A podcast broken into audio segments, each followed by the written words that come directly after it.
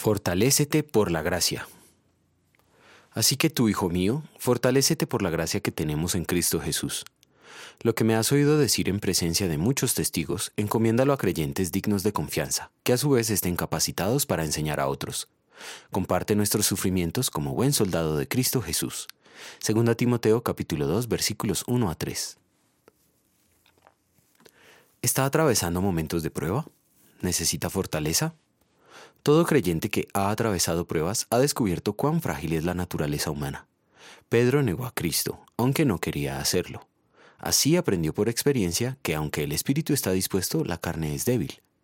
También aprendió que la fe puede ser débil, como cuando Jesús le llamó a caminar sobre las aguas, pero al ver las olas y la tormenta, dudó y se hundió. Puesto que el Señor dijo que tendremos que enfrentar muchos desafíos y pruebas, necesitamos ser fuertes y valientes. Pablo exhorta a Timoteo a fortalecerse en la gracia. ¿Cómo hacerlo? La peor manera es confiar en nuestras propias capacidades. De Adán hemos heredado el orgullo pecaminoso por el cual imaginamos que tenemos, en nosotros mismos, la suficiente fortaleza como para superar todo obstáculo. Moisés a sus 40 años estaba convencido que podría liberar a su pueblo pero a los 80 años de edad había aprendido que ni siquiera podía hablar delante del faraón. Sin embargo, quien conoce que la única esperanza de victoria es depender de la fortaleza de Dios, aprende que cuanto más grande es la prueba, más fuerte se sale de ella. A Satanás le encanta que olvidemos que somos criaturas débiles, no dioses. Fortalecerse en la gracia del Señor no es otra cosa que fortalecerse en la fe.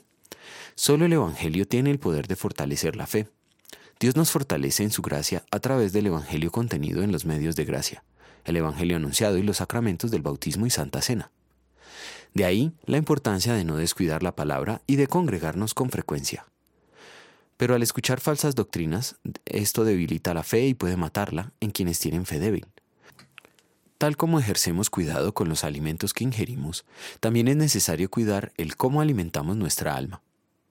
No apreciar la palabra de Dios como alimento del creyente es un pecado por el cual merecemos toda la ira de Dios.